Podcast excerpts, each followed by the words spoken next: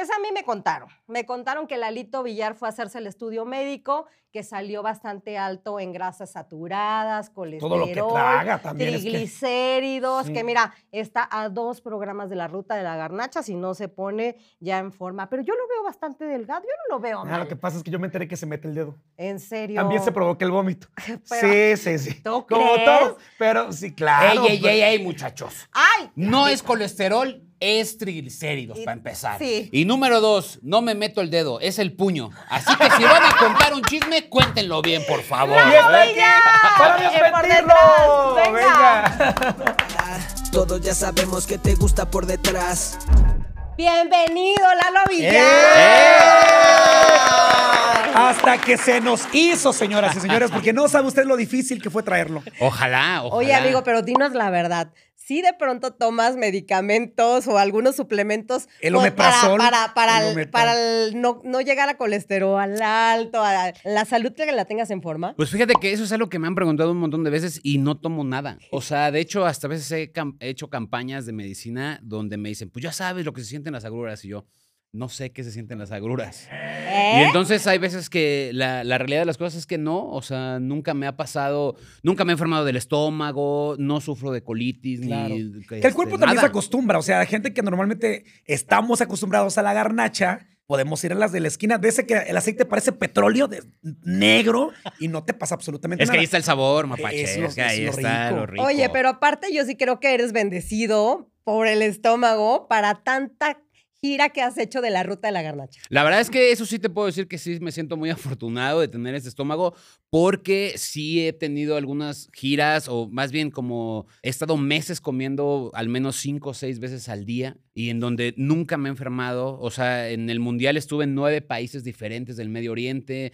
En Japón estuve dos meses comiendo en las calles. En la Ciudad de México, o sea, toda mi vida, pero hice un viaje de Chetumal a, a- a Tijuana en coche. Entonces, todos los días eran, fueron dos meses en coche dándole así seis, siete veces es, tratando de agarrar la mejor comida callejera de cada estado. Oye, y no sufres porque uno cuando viaja sufre problemas, ya sabes, que de estreñimiento. ¿A ti no te pasa eso? O Pues estreñimiento no, ¿eh? Fíjate que ahí sí no me, no me siento no me siento mal nunca, aunque lo que sí, y sí tengo que confesar, la única vez que sí me he enfermado fue porque también me pasé de lanza.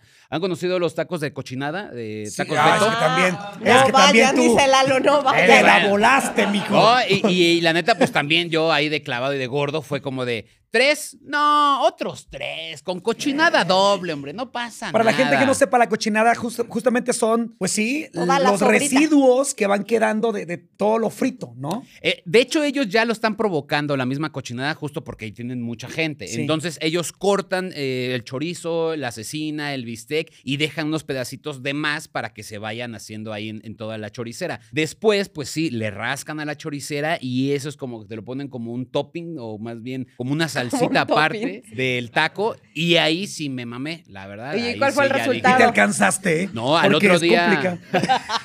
Al otro Yo lo día. he intentado no y nomás. No he podido, ¿eh? Lo dudo, ¿eh? Lo, lo dudo que no hayas podido.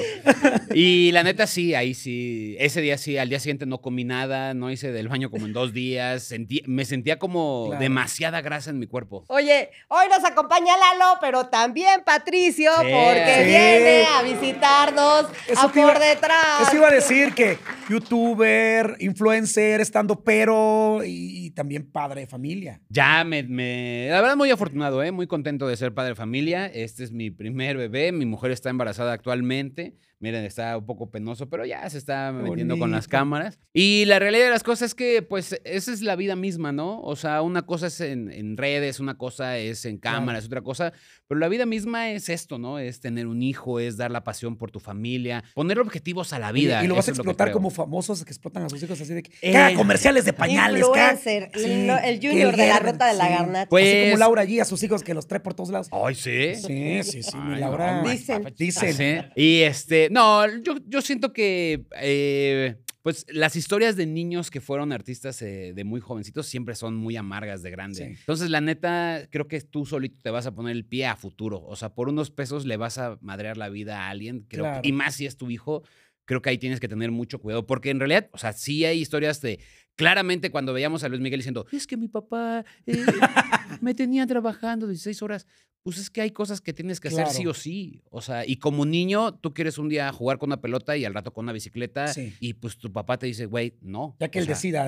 Hay que trabajar, ¿no? porque para eso nos estamos. Oye, Lalo, ahora que entonces- hablas de trabajo, eres un gran ejemplo de un soñador, estudiante de comunicación que se rompió, mira, picó talón, picó piedra, pero sí lograste muchos objetivos. Pues gracias a Dios, sí, fíjate que me siento también como esa cuestión de chingarle. O sea, yo no lo veo como propio, lo veo como mexicano. O sea, la neta creo que nosotros como raza estamos hechos para chingarle y lo vemos en otros países, lo vemos en otros Claro. estados donde tú vas y es.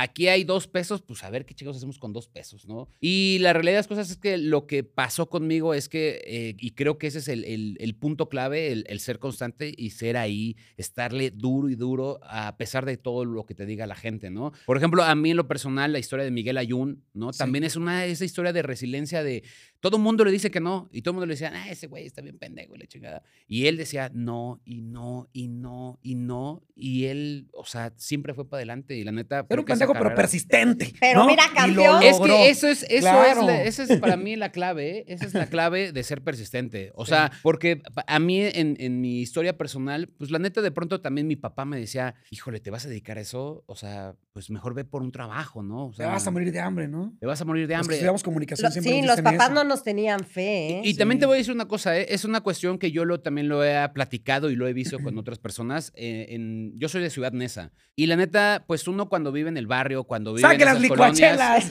¡Eh! Cuidado con los celulares. Cuidado con los Escóndalo celulares. bien. Pues no ves a alguien que te represente ni en los medios ni en ningún lado. Claro. Y entonces eso hace que tú mismo digas, pues creo que eso no es para mí. O sea, yo no lo voy a lograr porque lo que veo en los medios, lo que veo en las redes es el mecánico, el ratero, el ñerito, claro. el... Esa es nuestra imagen que tiene de la gente. Con Michelle Rodríguez también justo ella un día me lo, me lo platicaba, ¿no? De que yo nunca vi a alguien que se asemejara a mí en la red, en la tele, ¿no? ¿Cómo voy yo a lograr estar ahí cuando todo el mundo, o sea, nos damos cuenta de que la figura del mexicano promedio en tele es la menos promedio de México. En- Completamente. entonces, pues eso tú te das cuenta de que no lo vas a lograr. Entonces tú mismo te vas diciendo, no, pues no, no es para mí, ¿no? Que aparte, antes era como de que si tenías padrino, ¿no? si tenías padrino, la lograbas. Ve al mapache. ve al Ve- Eh, mapache. bueno, pues, Al mapache. y aquí me apadrinaron en, en Lisboa cuando llegué. No diremos nombres, pero bueno. Oye, Lalo, pero no fue fácil. La verdad es que también le batallaste, también te negrearon, ¿no? Sí, sí, Diez sí. años en TV Azteca, así fueron negreadas. ¿Cómo, cómo estuvo la experiencia? Mira, te voy a decir una cosa. Lejos de la negrada, creo que esa es la vida misma Sí. de la tele. O sea, y de, las, eh, de los medios de comunicación. O sea, no hay forma de que digas no. No hay forma de que digas, ah, híjole, es que es el cumpleaños de mi sobrina. Entonces ya quedé con mi mujer. Es, Sí. pues si no, hay una fila aquí afuera de carnales que sí van a poder faltar al, al cumpleaños de tu sobrina. Entonces, pues sí, fueron 10 años donde la neta, pues también eso me, me ayudó muchísimo a, a sentir, ahora sí que sentirla como el adentro. famoso derecho de piso, ¿no? También que de repente pasamos ahí. Muchas al veces, principio. a mí lo que más me dolió, y creo que ese fue mi punto de inflexión de, de, de hacer lo mío, fue el hecho de darme cuenta de que no lo iba a poder lograr en Azteca. O sea, de que por más de que yo decía, oye, y me metí a cursos, o me metí ahí, y al final era, híjole, no, es que llegó el primo y de un güey, o ese güey está blanquito, o él está más alto, o él tiene los ojos azules. Y entonces todo el tiempo yo me iba dando cuenta de que no lo iba a pasar, no iba a poder lograr o llegar allá, ¿no? Entonces creo que ese punto fue el de, aquí no va a ser. ¿no? O sea, no lo voy a. Por más de que me duerma en Azteca. Se rumoraba que en más- Azteca, en Azteca tenían un estereotipo en el CEFAC, ¿no? Pues, que tenías que cumplir. Sí. Pues la, la verdad es que yo he estado también en Televisa y creo que el estereotipo sigue. O sea, lo que te digo, Lili, es, es la realidad. O sea, creo que lo vemos en, en- en todos lados. De que las. Y mira, tal vez me, me voy a ver, o sea, no quiero verme de, de esta forma clasista, nada, pero pues los morenos a veces no tenemos cabida justo en, la- en los medios de comunicación. Y eso es de verdad la realidad. O Pues sea, yo no, lo te veo estoy- tan moreno. Mira. Sí. Entonces, No. yo, yo que soy. Pero Sí, es sí, que bebé. estoy prieto. Pero- no, Sí. no, pero Mapache, es que ser moreno es desde Yalitza Aparicio hasta Salma Hayek. Claro. O sea, hay un sinfín la de- Salma Hayek. Sí, hay una escala de grises donde la realidad de las cosas es que. Es más, te puedo decir que, mira, Cuenta tus morenos que Recordemos que eso es estando contigo. pero, mi carnal. Entonces, Cuenta los morenos que ven en la tele y van a ver que es el menos del 20% cuando en realidad somos más del 80% Sí. en México. O sea, no hay una representación de nosotros ahí. Entonces, pues justo por eso, para mí eso es lo más, lo más importante de, de poder lograrlo y de haber hecho lo mío, ¿no? Y creo que eso es también como poner tu negocio. O sea, yo no me, yo no me siento distinto a mucha gente que ha logrado poner su puesto de tamales, que le chingó todos los días y ahora tiene cinco puestos de tamales, ¿no? Yo no me siento nada distinto a ellos. Y por supuesto, es de morenos que nos dedicamos a la garnacha. ¿Cómo Eh, surge la ruta de la garnacha, Lalo? ¿De dónde sale? ¿Cómo, cómo sueñas? Fíjate que poco a poco yo me di cuenta de que lo tenía mm, eh, más dentro de mí que lo que yo creía. Y creo que eso es una cuestión de vida. ¿Sabes? Como cuando la vida te va dando esos pedazos de rompecabezas y cuando los empiezas a juntar ahí dices, ah, cabrón, ya entendí por qué estoy recorriendo esto. Mi familia somos eh, seis hermanos en total. Y entonces yo mis primeras vacaciones las tomé a los 15 años. Fue cuando Sí. conocí el mar, ¿no? Entonces ahí nosotros cuando salíamos, que ya ahora lo entiendo cuando tengo hijos, ¿eh? es una chinga completamente no está tener fácil. bebés, a la Sí. madre. está fácil. Entonces, al tener seis hermanos, pues viajábamos, pero cuando, aunque viajáramos con un guía, el guía nos decía, vengan a ese restaurante. Entonces mi papá decía, no podemos ir a ese restaurante. No nos alcanza el presupuesto no nos alcanza, éramos ocho personas en esa familia. Entonces, eh, resultaba ser que mi mamá siempre le preguntaba a, la gente del local, decía, oye, ¿por aquí qué puedo comer? Oye, ¿qué es lo bueno por aquí? Y nosotros íbamos a los mercados, a los changarritos Claro. y toda la cosa. Eso estaba dentro de mí.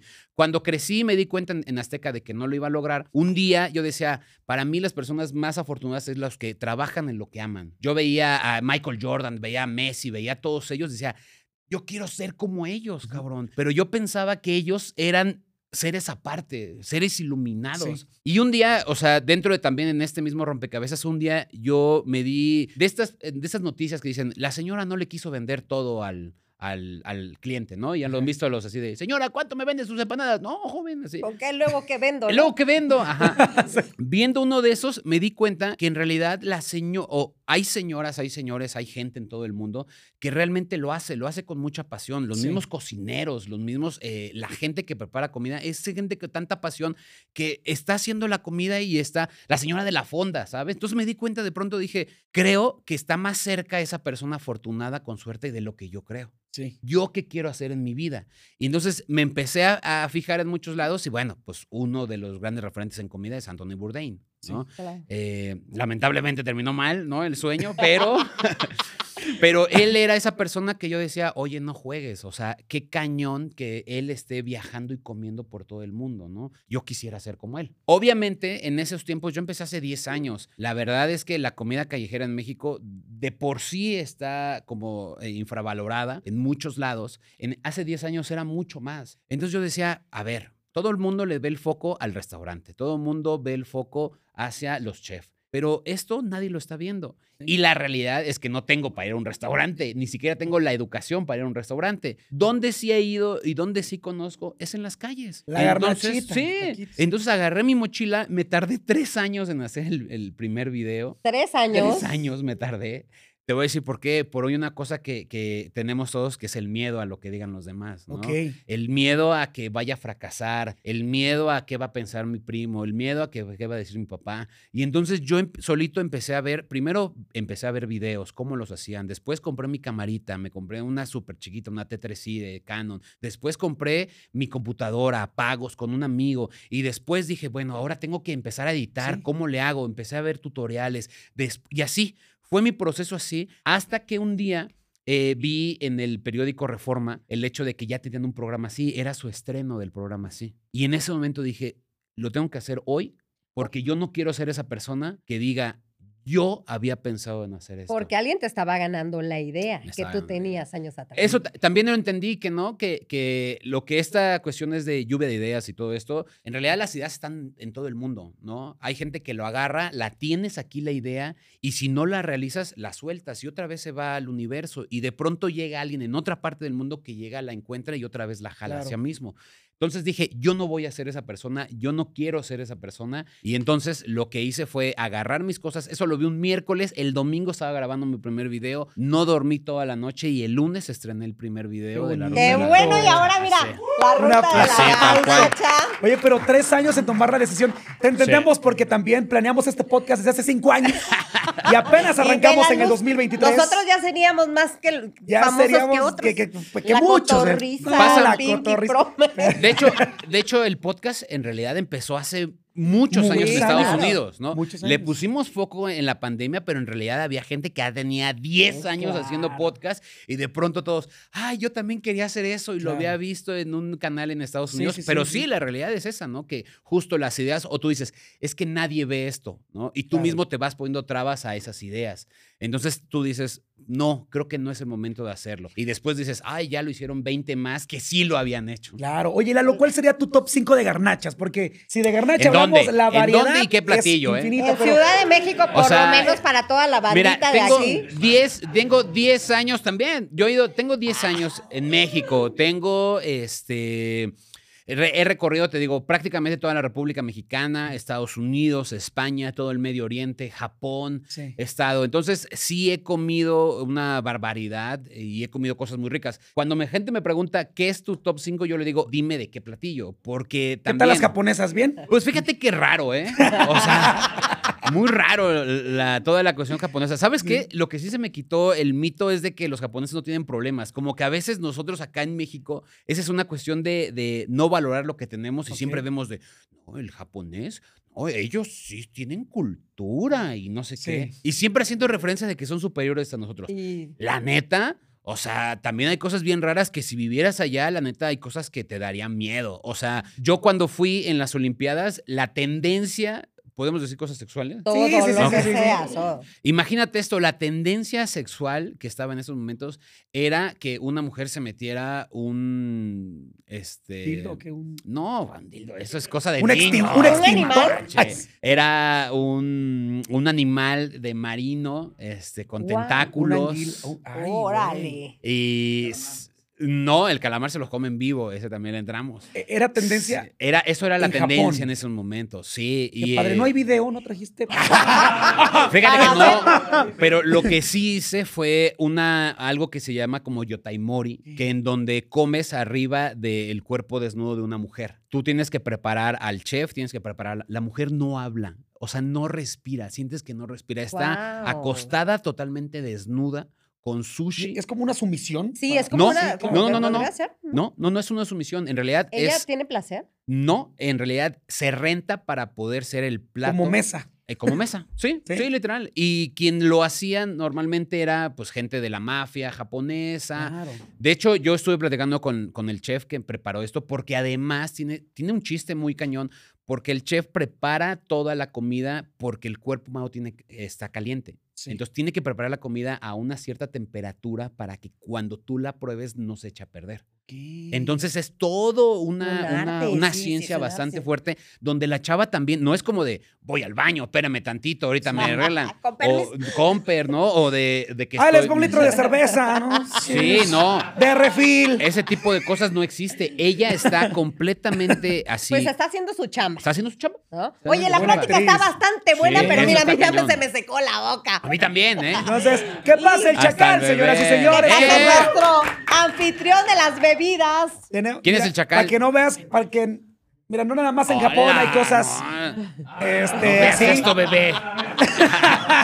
Todavía no. solo no. en Japón. Todavía, no, eh, no estamos en Japón, pero estamos en Lisboa. Sí, ¿sabes qué es impresionante en Japón? Eso sí, ver a los niñitos de menos de 5 años con sus cositas del béisbol subiéndose Sí. a los camiones. Eso, para que veas, sí es como de, Está increíble porque ¡Ay, se ha convertido en una Sí. potencia en el béisbol. Está justo. cañón, no, no, eso se me hace impresionante ver a niñitos tan chiquitos eh, con su bolsita y ahí caminando en las calles como si nada. Gracias, eso bebé. dices, oh, oh, oh". pero también la soledad, el alcoholismo, hablando del chacal. En, en Oh, Japón, ¿qué le Ah, sabes? más bien, si hubiera dicho la piedra hablando del chacal, sí sería más factible, pero no. y el chacal, ¿no? Pobres. Pues, pues salud, bienvenido, Salud, querido hermano. Bienvenido, caray. No, Salud, el- amigo. haz de cuenta que allá en las tiendas eh, hay todo, todo para que tú después de la borrachera te cambies, te bañes ahí. O sea, hay algunos que tienen hasta regaderas, porque el alcoholismo ¿Qué? es muy fuerte. De hecho, las mujeres, que eso también ahí es un tema como uh, escabrosón, ellas no tienen derecho a reclamarle a los hombres si siguen la borrachera después de una peda en, la, en el trabajo, porque se dice, o bueno, más bien está establecido de que esa misma borrachera es parte del trabajo. Ah, Hay que irnos para. Japón. Así Ahora es. sí, mira, Hay todos que irnos estos para Japón. muchachitos que tenemos Nadie. acá atrás van a tomar como pretexto eso. Oye, pero bueno, regresando al tema, por lo menos en Ciudad de México, ¿cuáles sí serían tu top 5? Mira, de, de- o sea, de amor, que yo les tengo mucho amor a los lugares. Para mí, una de las mejores barbacoas hechas en la Ciudad de México con, con receta de Hidalgo es Tres Reyes, que está en Miscuac. Es un lugar Cerquita de maravilloso. Es un lugar que están los hornos ahí enfrente de ti. Tres Es- Reyes, patrocinador del podcast. Ah. Es, no, no, no, no, no. Además, también, si tú quieres la, la borrachera y quieres seguirla, ahí hay norteños, hay banda, o sea, se pone bien O chido. sea, para crudear, ya para sabes. crudear de barbacoa ahí. Para crudear de birria, ah, en el sur de la Ciudad de México está el Michoacanísimo, Claro. que también es una birria maravillosa, las tortillas hechas al momento, eh, quesadillas increíbles, muy buen queso, tiene una terraza donde hay norteños, sigue la fiesta, unas bolas de cerveza, súper buenas también. En cuestión de tacos, a mí, tacos al pastor, eh, me gusta mucho el Vilcito, o sea, yo vivo en la colonia de Narvarte, entonces me queda muy cerca, entonces lo visito muchísimo. Eh, visit, eh, también, si quieren, trompo de cirlón, el remolquito, Ah, es rico. un lugar maravilloso. Sí. Además, la historia de Fer es, es increíble. También tenemos, en cuestiones de mercados, hay un lugar que a mí no abre los domingos, lamentablemente. Está muy cerquita de aquí, que es en el Mercado del Chorrito. Ese lugar tiene antojitos Lupita. El señor es una cosa maravillosa donde él prepara todo a las 3 de la mañana, todos los días. Y se va a dormir a las 12 del día y deja a nueve mujeres que están ya sirviendo solamente las cosas. Pero el señor... Las nueve son sus esposas. Y, No, eh, eh, en le ese- dicen el tío, le dicen el tío porque le decían, oiga, presénteme a su sobrina. Ok. Entonces el tío, todo así, en el mismo mercado le decían el tío porque todos querían con las chavas y todos, oiga, ¿y su sobrina, qué onda? ¿Y qué tipo de sobrina?" cocina es ahí? O sea, son garnachitas.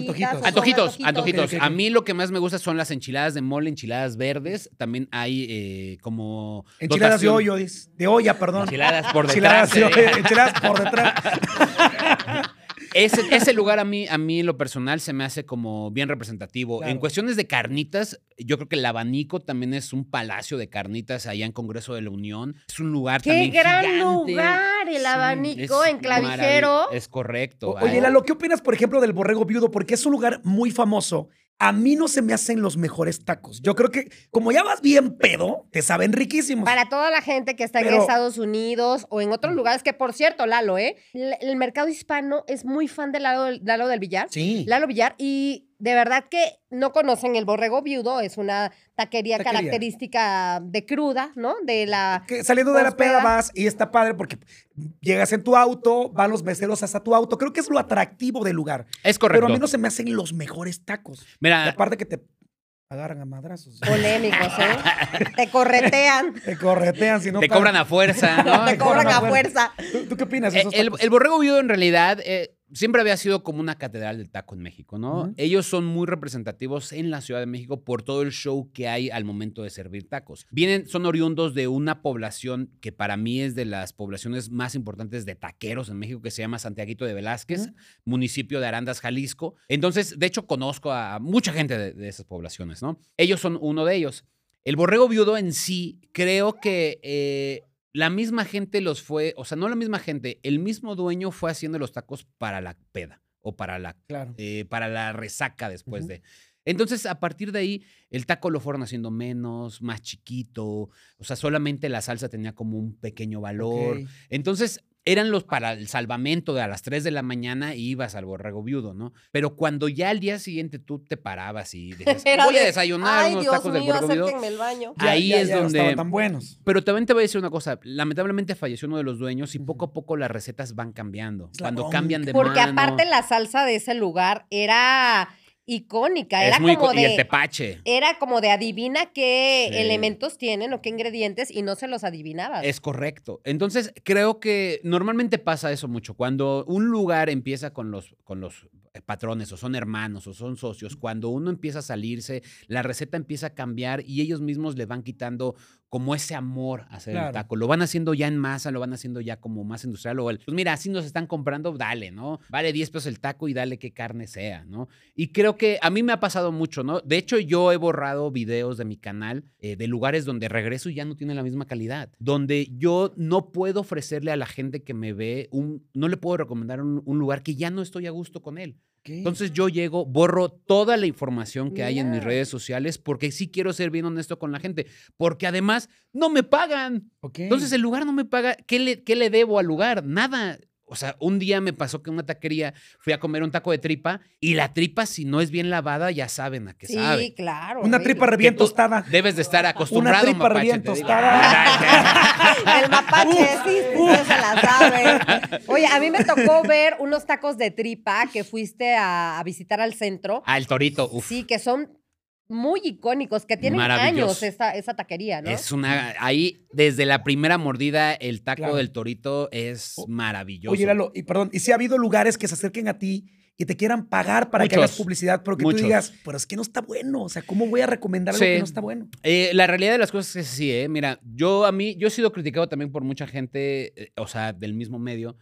Eh, el hecho de que, pues, yo no cobro a los lugares, ¿no? Entonces, eso mismo me ha traído el hecho de, pues, estás bien pendejo, güey. O sea, pues, imagínate, grabas y te pagan, pues, es el Estás sueño bien de layún, te todos, dijeron. ¿no? Pues, Estás sí. bien layún. O sea, es algo muy normal, porque la verdad es que, pues, dentro del- de, de lo que hacemos, pues es un ingreso, ¿sabes? Sí. Todo el mundo diría, pues qué mejor. O sea, pues ven, ¿no? Pero sí lo que quiero hacer, y creo que ya después de estos 10 años, pues es eh, que la gente crea en mí. Y eso es lo que más cuesta. Y no cuesta, y no salda con unos cuantos pesos hoy por un video.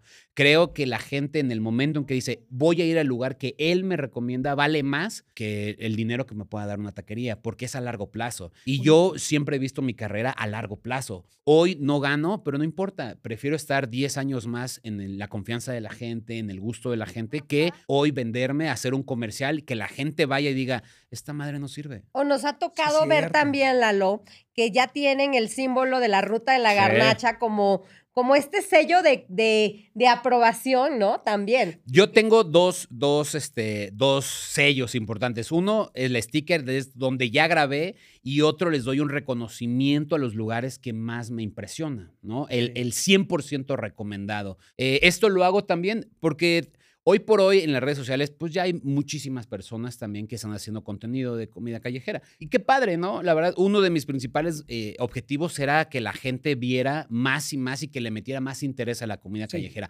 Hoy somos más. También la realidad de las cosas es que también mucha gente lo hace pues porque vende muy fácil, ¿sabes? Sí. O sea, yo he encontrado a gente que antes hacía misterios sin resolver y de pronto cambió a comida porque ahí vinieron los likes. Claro. ¿no? Yo, en la realidad de las cosas, yo no empecé por likes, porque a mí no tenía likes. O sea, la gente me decía, es que ¿para qué vas a grabar mis tacos? Sí. O sea, Sí, sí, sí, ¿qué, es. ¿qué vas a ganar de esto? ¿No? Y yo le decía, no, pues es que yo le quiero dar un homenaje, señora, bla, bla. Y entonces me tardaba a veces dos horas tratando de decirle a la señora que, Que me dejara grabar, grabar. el lugar. Es correcto. Hoy es más fácil. De hecho, la gente dice, sacas la cámara y, no, grábale, a ver, límpiale. Y empiezan a hacer todo. ¿Cuánto Pues, te sirvo? no, Dale no, la no, espérame, espérame tantito. Y Porque el- arróbame, porque ya todos tienen redes sociales. porque el poder de las redes sociales justo ha hecho eso.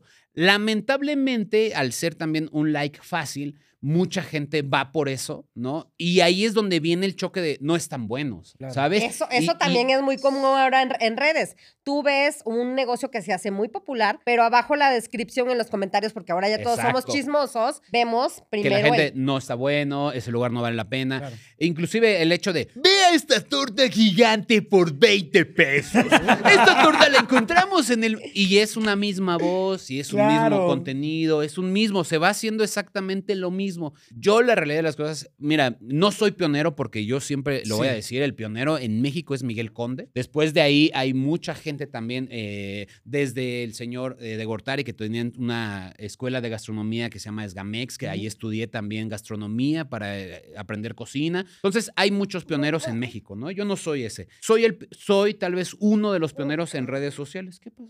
Ay, mi vida. Qué hermosa. Sí. Quiere garnacha también. Sí, ya, quiere ya hambre.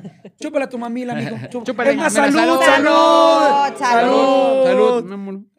Eso. Lalo, quisiera retomar el, el- lo que te comentaba hace un momento. Eh, la gente afuera de México creo que vive a través de tus videos el añorar esos platillos de sus pueblos, sí. sobre todo en Estados Unidos, ¿no? La gente se sabe ya los lugares y dice, ah, o algún día ojalá pudiera visitar el lugar que, que pasó la... Eh, Justo eso es lo que decía, de que la realidad de las cosas es que nadie se quiere ir de su país. O sea, nadie se quiere ir de- de su pueblo. Claro. Nadie se quiere ir de su casa.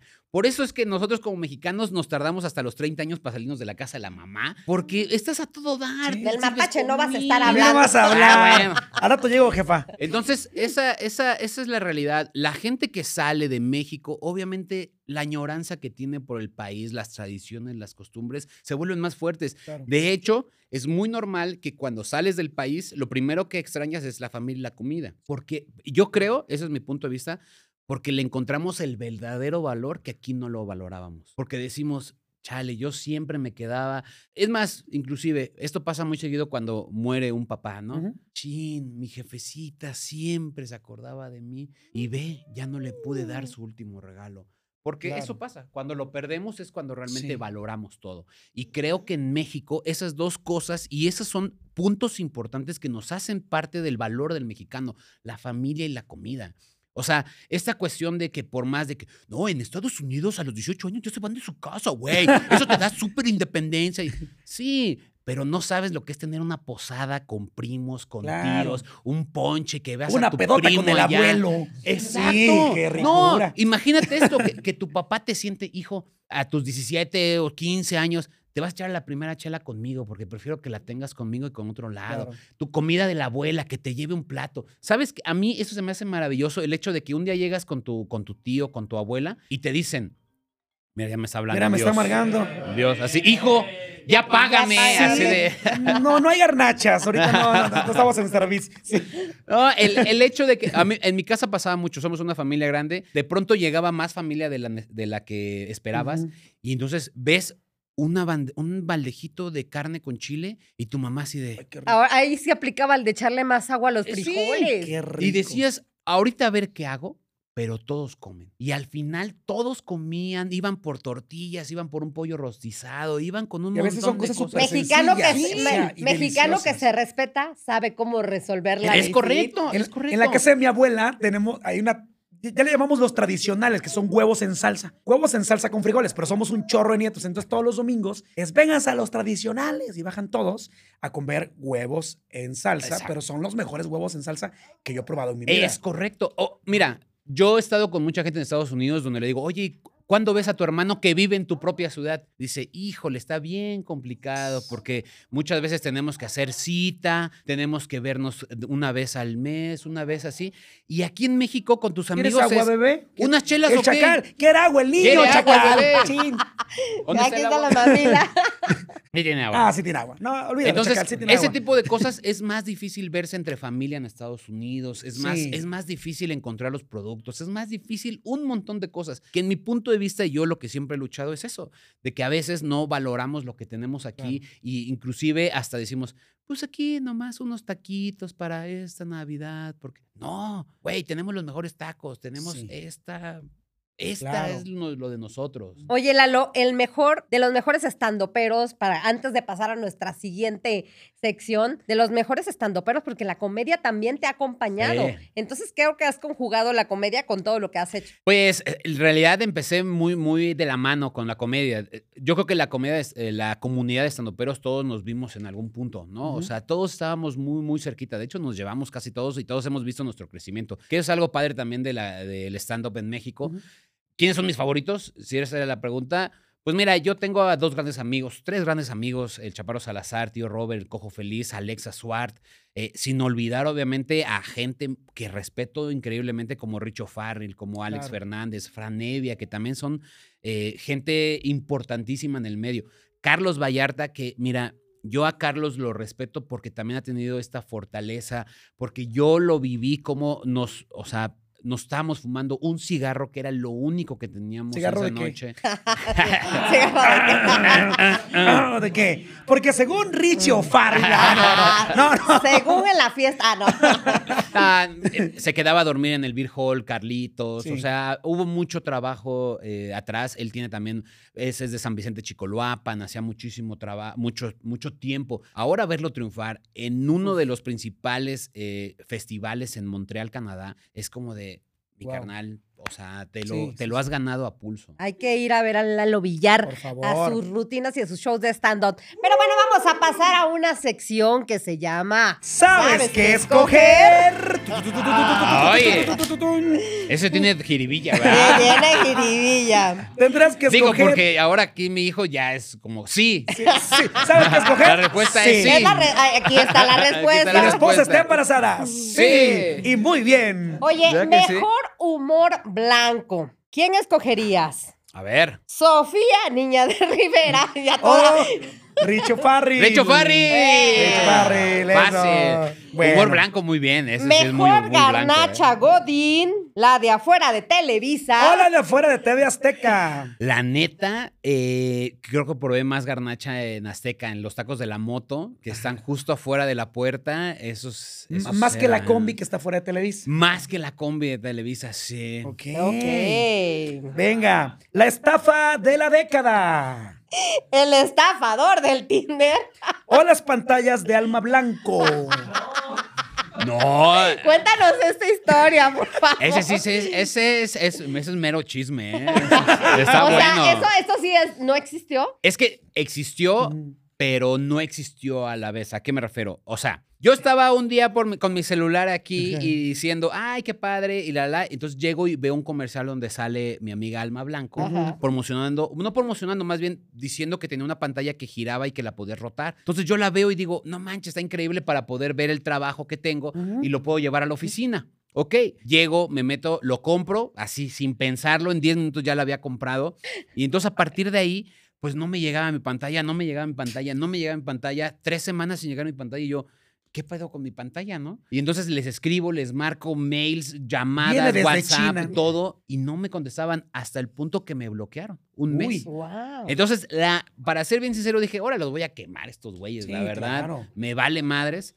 Eh, ¿Por qué? O sea, porque ya ni siquiera era mucho. Y también mucha gente dice, pues sí, ¿cómo va a salir una pantalla en dos mil pesos? Pero uno cree. Uno tiene Claro. fe, Como en el señores. amor. Como en el amor estafa. uno cree. Al final sigue siendo una estafa, ¿no? Y entonces publico un video diciendo, oigan, esto me pasó, esto tal cual, los, los, los estoy contando No aquí. caigan. No caigan, la neta, esta es la página, este es el link, esto es toda la información, no caigan porque la neta no solamente era un comercial, o sea, había muchísimos pan- muchísimas páginas Claro. con el mismo comercial al mismo Uy. tiempo corriendo. Entonces, hacían promoción en como en 10 páginas distintas que te llevaban al mismo sitio. Y entonces resulta ser que en- lo publico y le escribo a Alma, oye Alma, fíjate que vi esto. De hecho, yo siempre deslindé a Alma, le dije, mira, yo vi esto contigo y la neta, pues se me hace gacho, no sé qué hayas tú llegado a qué acuerdo. Me dice ella, es que, ¿qué crees? Resulta ser que yo subí a mi TikTok ese video, una pantalla que compré en Estados Unidos. Uy. Las páginas me robaron a mí ese video y lo están haciendo suyo. Yo no trabajé con ellos. Y, y me dice, de hecho, estoy pensando en hacer un video para eh, desmentir esto. ¿no? Y dije, hazlo ahora mismo porque si aquí hay un pendejo y cayó, debe de haber un montón. Porque Alma es a todo dar, caer bien. Entonces, pues uno tiene de pronto confianza con, con ese tipo de personas. Y más así. Entonces le dije, hazlo inmediatamente, ¿no? Y pues ya pasó. eh, resulta ser que no sé si lo hizo, la verdad. De hecho, hablé con ella y eh, también bajé el video, inclusive ese video, porque sí le estaba cayendo hate a Alma, que no era que yo dije, no, No, es Alma, es esta página, es No hizo el video, pero ya trae una BMW. No sabemos. Pero, pero sí, pasó, eso pasó con Claro. la estafa. Ay, bueno, miren, No aclarado caigan, ese no caigan, Aclarado, no caigan, la aclarado. neta, no Seguimos. caigan. Oigan, vivir sin la garnacha, pero con éxito. o con la garnacha, pero un empleo, pues, este, común y corriente. un godín. Pues mira. Eh, esos yo aburridos te- donde ya no. Te diría que siendo este soltero, eh, preferiría la opción número dos. ¿Esa? Siendo casado con hijos, la opción uno me vale, ¿no? O sea, ya lo. Alguien me dijo, oye, ¿le tienes mucha pasión a hacer videos? Y le digo, la verdad, hoy le tengo pasión a hacer dinero porque sale bien Claro. caro tener un hijo y la neta, hoy y por viene hoy. otro. Sí, no. la entonces, leche y Hoy por hoy mi pasión es trabajar, hacer dinero porque hay escuelas y todo que Claro. pagar. Entonces. Oye, y la última. Tu peor enemigo, tu peor enemigo garnachero. Ay, a ver. El peluche Torres. Oh, Miguel Conde. Mm. No, pues Saludos a ninguno de los dos. O sea, No, no, enemigo- Nos vemos a como competencia, pues, así que... que- enemigo, no, eh, Miguel es maestro. O sea, si es por eso nada más, sí, Miguel fue mi inspiración para hacer todo esto que yo jamás podría poner de enemigo a quien es mi inspiración, ¿no? Al contrario, es el maestro de todos. Y lo ha dicho todo el programa. Oye, gracias también a la garnacha y a la comida. Ahorita estás llegando a VIX. Entras, bueno, ya está el programa al aire, ¿verdad? Eh, ya está completamente al aire. Mira, son cosas que uno a veces no va, no va viendo cómo, cómo suceden las cosas. Claro. Ya escribí un libro, ¿no? Estuve en Juegos Olímpicos, estuve en el Mundial. La Embajada de, de Israel me llevó a Jerusalén a hacer también un tour por allá. Eh, de pronto hice una canción con el señor Alberto Pedraza, la de la guaracha sabrosona, que le pusimos la garnacha sabrosona. O sea, hemos hecho un montón de cosas que ahora tenemos la oportunidad y la responsabilidad de hacer una serie, la primera serie producida por TUDN, que también ese es un valor muy importante porque nunca se había hecho. Y entonces vamos a, estamos remando contra marea para que esto sea un éxito porque nos conviene a todos, ¿no? Claro. Tu DN, el equipo, eh, a nosotros como eh, la ruta de la garnacha, es la primera vez, se hizo, se presentó a los ejecutivos primero de TUDN, dieron aprobación de 15 proyectos de serie, Qué nosotros fuimos el único que, que sobrevivió, el que dieron, este vamos con bandera verde, y después se le presentó a VIX y VIX dijo, vale, sí lo queremos Claro. como esta producción, porque además... Televisa, digo, Sí. Mapache debe saber, a pesar de que está unido con, con Univision, pues son entes diferentes, ¿no? Cada quien maneja. No, y traen una broncota que... Y les contan- Les contaría, no hay que pero me corren. Porque no van a dejar Sí, entrar al Pero quiero comer. Lo que pasa es que VIX, Clausurado el gafete. lo que pasa es que VIX se está actualmente administrando desde Estados Unidos. Es correcto. Sí, en Miami. En ¿no? Miami. Entonces, lo que... ente- Ay, ya me voy a meter en broncas. No, Univision está en Miami, Sí, VIX claro. está en Los Ángeles y Sí. Televisa está en la ciudad. Entonces, de lo México. que, quere- lo que queremos en Televisa es que VIX se maneje en México, ¿no? Entonces, en lo que es tuya, es mía, pero es de los dos, sí, pero más tuya Sí. que mía, traen una bronca ahí. Pero bueno, es una plataforma exitosa, le ha ido muy bien. Es que justo es eso, o sea, todo el mundo dice, pues son hermanos, ¿no? Es lo mismo, pero no. Entonces hay que presentar Pero con no toda la burocracia, con todos los ejecutivos, cada proyecto para que ellos digan, sí me interesa que esté en mi plataforma.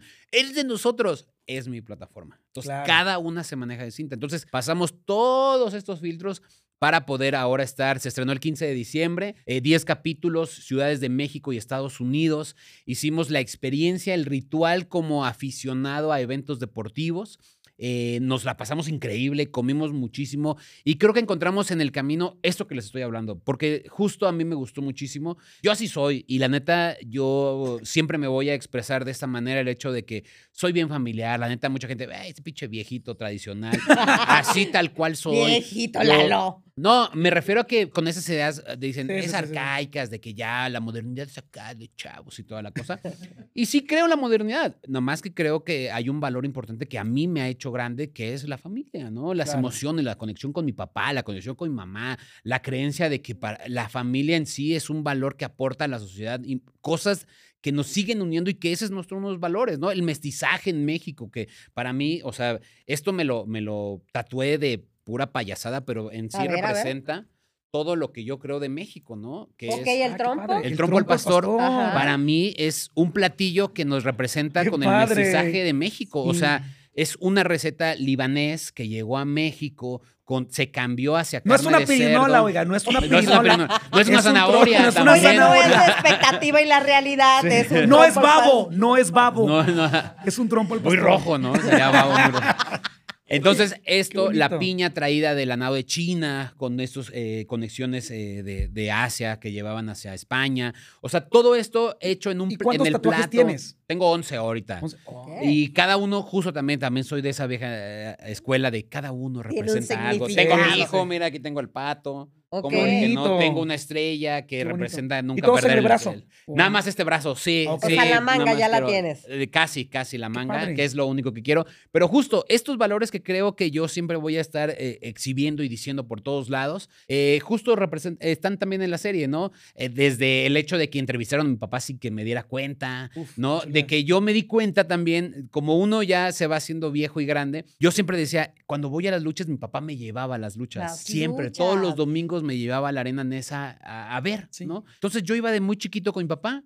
Después, cuando fui a la triple manía, me di cuenta que no era el único, que todos los asistentes decían lo mismo. Mi papá me llevaba de niño a las luchas. Entonces ahí entendí y dije, ah, claro, ahora que soy papá, la forma de mantener a un niño que esté atento y que dos horas no te haga un berrinche, dos horas barro ¿Qué no te lucha. haga pasa, el nada, luchador? es viendo las luchas, es el mejor espectáculo Claro. porque no hay un, o sea, no hay, está el bueno y el malo, Sí. ves brincos, le compras unas palomitas y el niño está a gusto, ves quiere espectáculo, se aventar. quiere aventar, llega a la casa y dices, yo ya cubrí con papá, te toca la mamá. Entonces todo eso reúne la lucha libre y entonces ahí dije, ah, claro, es por eso que la lucha libre es tan importante también en Y mi seguir vida. fomentando la cultura muy, muy nuestra, muy Es- mexicana. es muy claro. mexi- Y contar Mexicano. historias, porque estás contando historias también. Correcto, sí, se contaron historias eh, de aficionados. La neta, eh, conocimos, nos metimos de lleno a la casa de Carnitas El Momo, que está en Los Ángeles, California. Una historia, a mí en lo personal, que pues yo estoy ahí también chillando porque las- el señor le dio una embolia y tiene parálisis, eh, parálisis facial. Entonces el señor está así sentado y mientras la señora contándonos, no teníamos que comer, íbamos de fábrica en fábrica con una cajita, eh, le dábamos de comer a mucha gente, era lo único que teníamos para poder sobrevivir, sobresalir. Nuestra familia son ocho hijos, o sea, toda la historia y el señor nada más ahí sentado, pero además el señor con toda la energía de contestaba y lo que podía Qué y alegre padre. y sonriendo y entonces ahí es... Hay otro, otro capítulo que la neta a mí también, ese cómo me dejó boca abierto y la neta es una inspiración. Eh, estamos en, ¿han ido alguna vez a Tijuana? Sí. Sí, sí, sí. Muy bien. Mira todo aquí, Eso. toda la gente de Eh. Tijuana. Han ido, obviamente han Puro ido a de Popotla. A Popotla, han ido a Popotla, ¿Han ido a Popotla? Sí, bueno, allá se consume el cangrejo marciano, ¿no? Es, es famoso. Entonces, resulta ser que vamos a comer co- eh, cangrejo marciano y en una marisquería son dos hermanos que lo llevan. Ah, pues órale, no lo empieza a hacer, no lo prepara. Entonces, a la fi- al- ya cuando tengo el cangrejo, me dice, se llama Charlie. Me dice, no, Lalo, pero la cosa es que yo soy showman aquí en la marisquería. De hecho, yo soy este, tecladista de grupos, nada más que me salí porque ya no podía hacer la gira. Y entonces me dice, yo aquí en la marisquería al medio hago un medio tiempo de, de música y karaoke. Ok. Bueno, Charlie Stepex, que es como su nombre artístico, tiene una colección como de 30 sacos de grupo versátil. Sale de la cocina, se pone un saco y él empieza a hacer un karaoke para toda la gente. No solamente eso, les graba la pista a la gente y se los manda a sus correos con todo y video, les hace una producción. Y le dije, ¿cómo te enseñaste a hacer eso? Dice, pues con tutoriales. Oye, ¿Y por qué lo ni el haces? 139, ¿no? Sí. No, no, no, es una cosa, El canto. e- es una cosa maravillosa el hecho de que decía, ¿cuánta gente es más infeliz que Charlie Stepex? Y él cantando en, una, en un poblado donde no hay luz, Claro. no hay agua, no hay drenaje, al lado de una puerca que es muy famosa ahí de Popotla, está siendo más feliz que muchos mexicanos que tienen muchas cosas. Qué chingón, hay que ir a ver Qué su. bonito. Y eso dije, no, o sea, está, Es está bien chido. ¿no? Sí, es, es- esa es la... Vámonos la todos a. Popotla, ¿cómo es que no? Vámonos a. Oye, pero vámonos con el chacal y vámonos también con otra sección A que ver. tenemos. Porque mira, mano, aquí lo que sobran son secciones y contenido. Se llama Lo que la gente busca. Ya sé qué van a poner. Yo Ah, también lo he sí, buscado. señores. Lo En- que la gente busca cuando busca Lalo Villar en Nos internet. en tu ex casa, que ahí tenían un programa que se llamaba Lo que la gente cuenta. ¿Se acuerdan? Ok. Él iba muy bien en Azteca, ya no existe. Bueno, Lalo Villar, ¿qué busca la gente de Lalo Villar en redes sociales, señoras y señores? Tan, tan, tan, tan, tan, tan, tan, tan. Lalo Villar, ¿cuántos hermanos Ah, ya, tienes? los Cinco hermanos, cinco hermanos, cinco hermanos. Cinco Ocho hermanos. en casa. Cinco hermanos. Tú eh, contigo seis y dos. Ningún seis. medio hermano. Ninguno. Ok, No, cinco hermanos. Hasta el Cinco. momento, dice Lalo. Hasta el momento. hasta el momento. Lalo Villar, serie. Eh, Cada pasión tiene su sabor en VIX, eh, estrenado el 15 de diciembre, 10 capítulos en la gratis, ¿eh? O En sea, nomás, nomás que no descargando pague, la señor, aplicación, la no plataforma está. Muy bien. Lalo Villar. dice Lalo Villar En, París, 2024. Y eso yo creo que no va a pasar. Uy. Eso sí, no creo que va a pasar. No va a pasar porque. Se van a llevar a la Wendy Guevara, ching. Pues es que es, o sea, y tampoco no lo culpo, ¿eh? Es como llega nuevo productor y pues trae nuevo equipo, entonces seguramente, no sabemos, o sea, Eso hoy por hoy yo creo que no va a pasar. ¿no? Y también la, la cuestión es que cuando hago, es, o sea, yo no vivo del, del- del, eh, los Juegos Olímpicos Claro. de las Olimpiadas, yo vivo de mi canal. Y a veces sí descuidas un montón tu negocio y a veces sí es complicado también hacer ese tipo de, de eventos porque te quitan dos, tres meses de Claro. vida en donde justo yo subí 17 kilos por irme un mes, pero no solamente irme un mes, adelantar un mes Claro, de mi canal, ir a comer allá y después regresar y ya no tener tú. y ya no Oye, ¿y tener cuál que fue la dieta. Lalo? Por nosotros ya te vemos en forma. No, la dieta es hacer un montón de CrossFit y comer sano. O sea, y que creo que realmente es, o sea, un poco la clave. La, yo creo que no nos han enseñado mucho el, el- o sea, no es malo comer unos tacos. Lo malo es que Claro. comes tacos Que no todas las tres actividad. veces, más un pan, más un refresco, tacos. más una gordita, más esto. Sin Entonces, actividad eso, física. sin actividad tacos física. Y vomitarlo. No, no es cierto. Ah. Vamos a la otra búsqueda. Dice Lalo Villar. ¿Quién ¿Quién, es es, su esposa? Ay. Eh, mi mujer es nacida ¿Y en cómo Cancún, que es su Quintana nombre? Roo. Espose. ¿Por qué no le Espose. ¿Cómo, cómo lo conociste, Lalo? Fíjate que eh, mi historia con mi mujer fue una reunión de Día de Madres. Ella me seguía en Instagram. Esa es tal cual la historia. Eh, muy chistoso porque yo siempre lo cuento y lo reitero, el hecho de que había un- una foto de perfil que no era ella. Entonces ella me manda un mensaje y me dice, yo, aunque sea mamá, puedo ir. Y la neta se me hizo cagado y dije, ah, está cagado, sí. Para mucha gente puede decir, pues vio sus fotos y la, la estoqueó. Y Pero no, estaba privado. De hecho, todavía sigue privado su perfil, nunca le ha gustado.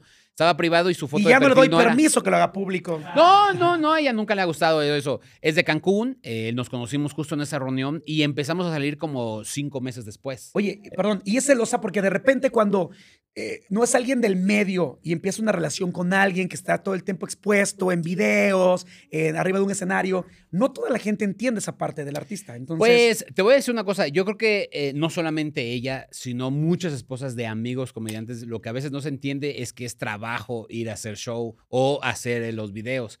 Ese es el punto más y fuerte tú de la como los relación. japoneses sigues chupando porque es parte de la chamba. Es que, o sea, mira, yo, yo he estado hasta en pláticas con ella de, a ver, es que no es mi culpa que mi chamba sea ir a comer y viajar. O sea, Claro. no. O ir a o sea, divertir me la a tengo- otras personas. Me la tengo que pasar mal para poder decir que es un trabajo, pues no. Y créeme que no soy el único. Un montón de amigos comediantes, justo ese es su, su cosa, por su tema de, ay, no manches, ¿qué pasó? Oye, y la última. La última.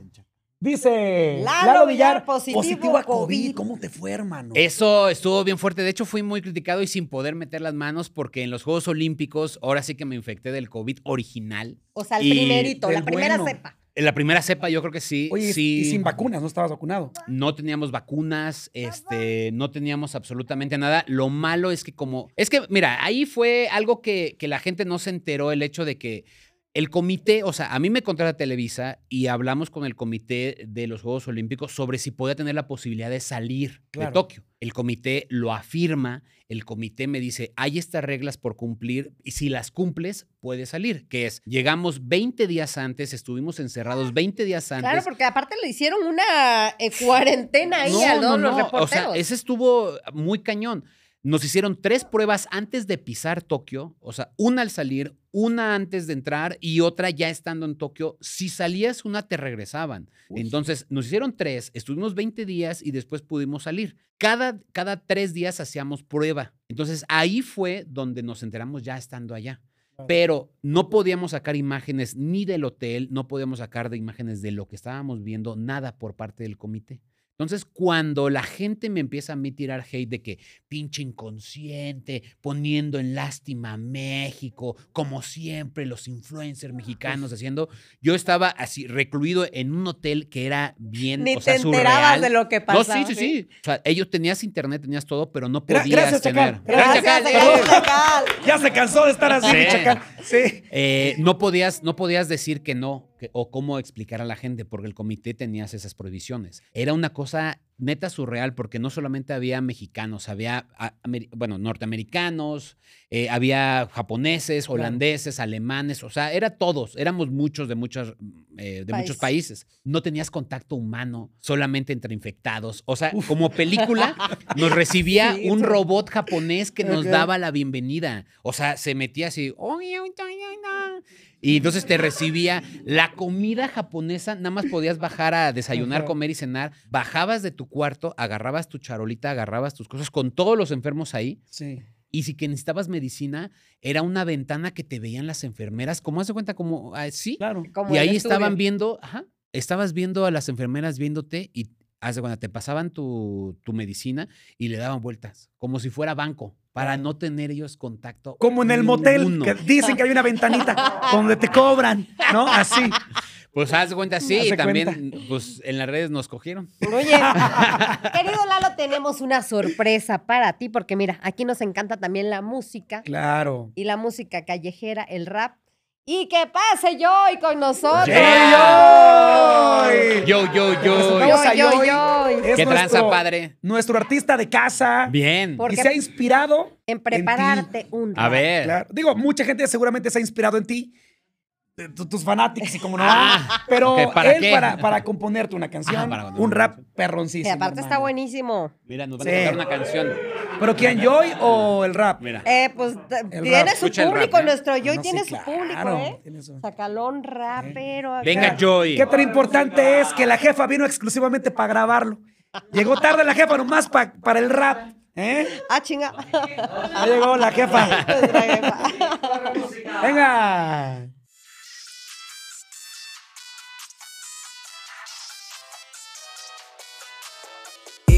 ¿Tú qué haces aquí? No te creas, carnalito, bienvenido a este trip. Gracias por el tiempo y que pudiste venir. Aunque de estas barras no te salvas, compi. Sabemos que eres bien garnachoso. No más come mariscos y se me pone ganoso. Aguanta el hambre y tus ganas.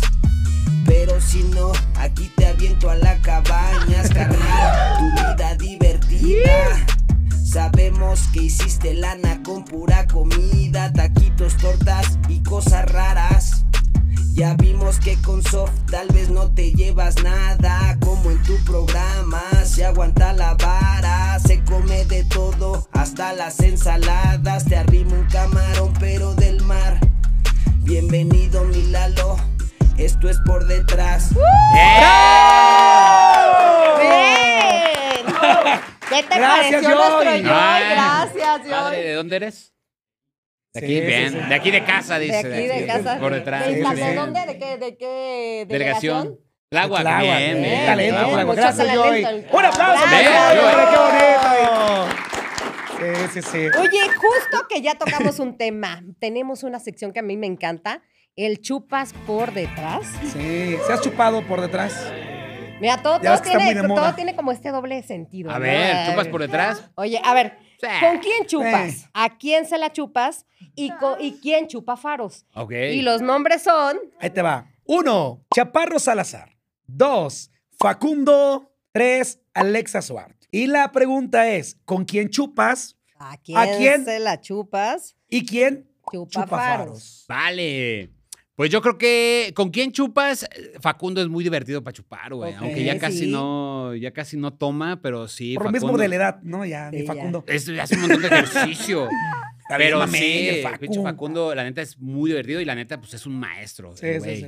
Ah, yo siempre, le- cuando lo conocí, le dije, es que tú eres el, el güey más afortunado que sigues haciendo cualquier pendeja y te la compran y Sí. lo haces muy bien. O sea, es muy divertido. O sea, está se la cañón el güey. Sí, está muy divertido. Sigue cayendo bien. Sí. No como Adal Ramón. No, no, no. no, no, no. O sea, es el chavo ruco que todavía te divierte. Sí, sí, ¿no? mucho. No, y aparte es el Facundo bueno. O sea, imagínate qué cosa maravillosa que Facundo se volvió el Facundo bueno. Exacto. Entonces con él chupas. Con él chupo, yo creo que sí. ¿A quién Después, se la ¿a quién se la chupas? Alexa Ah, Azaro. No, fíjate, Chaparro, fíjate, fíjate. Ya, ya me- o sea, a ver, pero quiero hacer un cambio aquí. quiero hacer un cambio aquí. ¿A quién se la chupo? Al maestro Facundo. Creo que se claro. merece una buena chupada. Ok, ok. Sí, ya se la estoy bien, venga. Lo estuve haciendo aquí. Lo Y estuve aparte haciendo ya está aquí. bien sabroso. el Lo estuve haciendo aquí. entonces, Sí, claro. sí, sí. ¿A quién se la chupo? A Facundo. ¿Con quién chupo? El Chaparro Salazar he chupado varias veces. eh, nos hemos puesto. Y en este caso, pues sí, Alexa, que también es una gran amiga, que también es de Ciudad Neza, Pero pues ya. tendría, tendría. Chupo- chupo faros. Chupó faros. Muy bien, un aplauso. Un aplauso. Eh, La, la buena familia estando pera también. Mi Lalo, el tiempo es muy corto, hay mucho que platicar. Ojalá puedas venir a, una, a un segundo episodio de, de- de Por Detrás. Admiramos todo lo que haces, lo que has logrado y también, ya para finalizar, nos gustaría que, que, que tú nos, nos dijeras, nos comentaras, ¿qué le dirías tú a aquel Lalo que tenía miedo eh, de empezar su canal, de empezar a explorar estos nuevos territorios, esos nuevos terrenos y que tardó tres años en subir un video? ¿Qué, qué le dirías al paso del tiempo? Pues mira, yo lo que le diría, yo, yo siempre me he preguntado esto, ¿no? De que si las cosas cambiaran mi vida o si hubiera tomado otra decisión. Hoy por hoy te puedo decir que eh, todo tal cual mi vida, por más de que sufrí, que lloré, que la pasé mal, lo pasaría exactamente igual porque hoy me encuentro con salud, me encuentro con muy buena suerte, tengo una gran familia y la neta amo lo que quiero. O Entonces hago lo que hago, mi trabajo es mi vida, mi pasión y no puedo estar más feliz. Así que a ese Lalo que un día se fue a, a un pueblo allá en, en Jalisco porque la habían tratado mal y lo habían dejado su novia en ese tiempo y le dijo pues de la nada adiós. Le diría, mi carnal, llórale, súfrele, porque después se pone bueno las Te va a cosas. poner ¡Eh, chingón. ¡Qué bonito! Lalo, tus sería- redes sociales, por favor, para que toda la gente vaya, que todo mundo se la sabe, Y pero vayan a VIX para ver la serie también. Eh, Lalo Villar en todas las redes sociales y la ruta de la garnacha es como me pueden encontrar. La verdad es que es bien fácil. Este, esta cara, a veces la van a encontrar más gorda, a veces la van a encontrar más flaca, pero no, este, no juzguen. Y la es cara Con también. body más triglicéridos y grasa, pero bueno. Sí, sí, y sí, bueno, con más tenemos una colesterol y- super pregunta oficial. ¿Te gustó por detrás? Eh, pues fíjate que fue mi primera vez.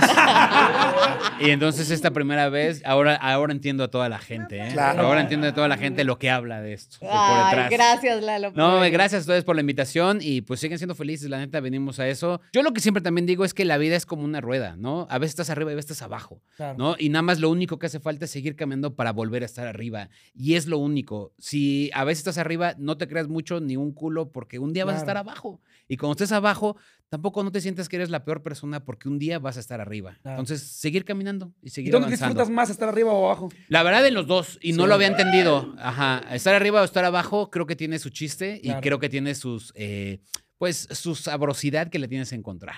¡Lalo Bravo, Villar, señoras y señores! ¡Gracias! Te queremos, Gracias hermano. a todos. Gracias. Hasta la próxima. Gracias. Vámonos.